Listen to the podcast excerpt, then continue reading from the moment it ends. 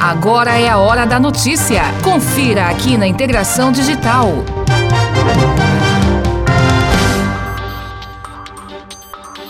Olá, muito boa tarde. Está começando o boletim da tarde das 14 horas. Hoje é dia 11 de junho, feriado de Corpus Christi, feriado em Gramado e Canela, aqui na região das Hortênsias. Eu sou Gia Wagner e trago a vocês cinco notícias, destaques deste início de tarde de quinta-feira, 11 de junho. Então vamos lá. Gramado, uh, Gramado, trecho de asfalto será recuperado até o dia 25 no Mato Queimado. O trecho que se estende até a rótula de acesso à sede campeira do CTG Manotaço deve ter pavimentação recuperada até o dia 25.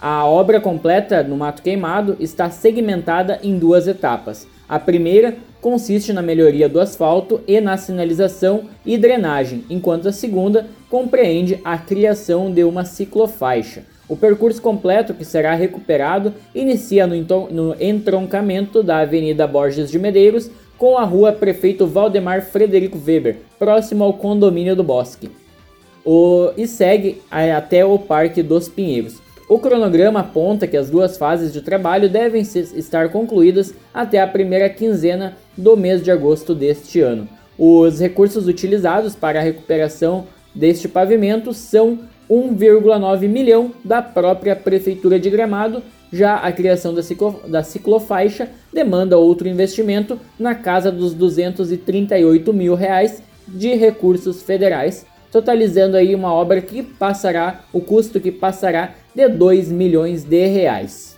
Coronavírus, a região conta com 50 casos confirmados. Canelas foram 26 até o momento, 19 deles já recuperados. 11 são engramados, 3 novos na nova recontagem desde ontem para hoje, então mais 3 casos, 11 totais em Gramado, 8 deles já recuperados.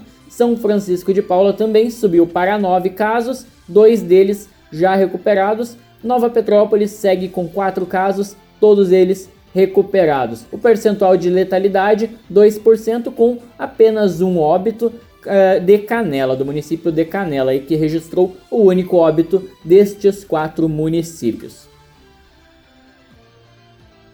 Prefeitura de Gramado diz que a atual administração contratou menos CCs, cargos comissionados ou cargos de confiança, os CCs. A prefeitura disse que, em função de diversas manifestações públicas a respeito da ocupação de cargos comissionados, a administração esclarece o que o, esclarece o assunto que tem sido pauta na Câmara de Vereadores e também nas redes sociais. A lei de cargos que está em vigor foi aprovada há nove anos e autoriza a nomeação total de 281 CCs.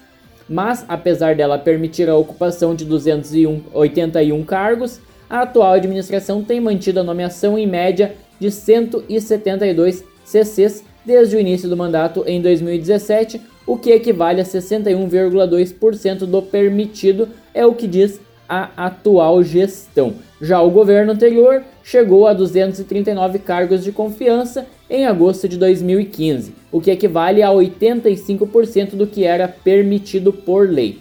Em 2016, tinham 229 CCs, o que equivale a 81,5% do permitido por lei. No atual governo foram nomeados 25% menos CCs do que no anterior, e o prefeito João Alfredo Bertolucci destaca que a manutenção desta média de ocupação de cargos comissionados, 61,2% aproximadamente, é uma decisão pessoal que tem sido respeitada desde o início do mandato. Secretário de Administração de Gramado diz que a reposição salarial dos servidores depende da economia. O recente pedido de reposição salarial para o funcionalismo, feito pelo Sindicato dos Servidores Municipais de Gramado, tem motivado uma série de questionamentos e dúvidas, principalmente pelas redes sociais. A Prefeitura de Gramado diz que, mesmo reconhecendo o direito da entidade de fazer a reivindicação, a impossibilidade de concessão deste direito agora, considerando o momento econômico que o país vive. Na nota, a administração lembra que a concessão da reposição salarial foi proposta através de projeto de lei pelo Poder Executivo em março deste ano, mas teve a sua tramitação suspensa na Câmara, atendendo pedido do próprio sindicato e também dos vereadores.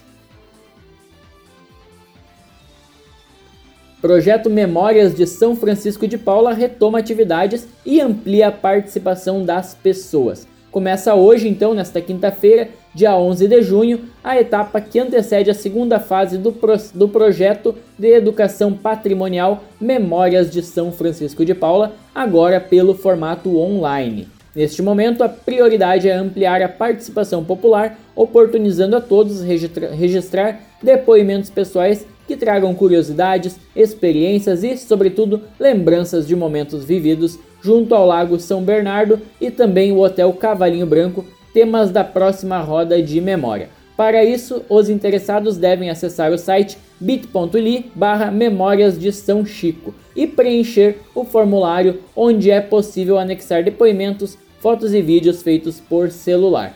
Os testemunhos podem vir a integrar o documentário e o livro Memórias de São Francisco de Paula devem ser encaminhados até o dia 11 de julho. Então, 11 de julho, prazo final para encaminhamento aí destes materiais que podem vir a fazer parte deste documento histórico, aí, um documentário que está sendo produzido e também o livro Memórias de São Francisco de Paula. Estas são as cinco notícias destaques deste início de tarde. Muito obrigado pela sua audiência e até a próxima edição. Interaja conosco pelas nossas redes sociais e participe. Pelo Facebook, Jornal Integração Hortências. Instagram, Jornal Integração Hortências. Twitter, JI Hortências. E o número de WhatsApp para você participar. Recados, informações, notícias e interação. 549 9977 8331. Repetindo, 549 9977 8331.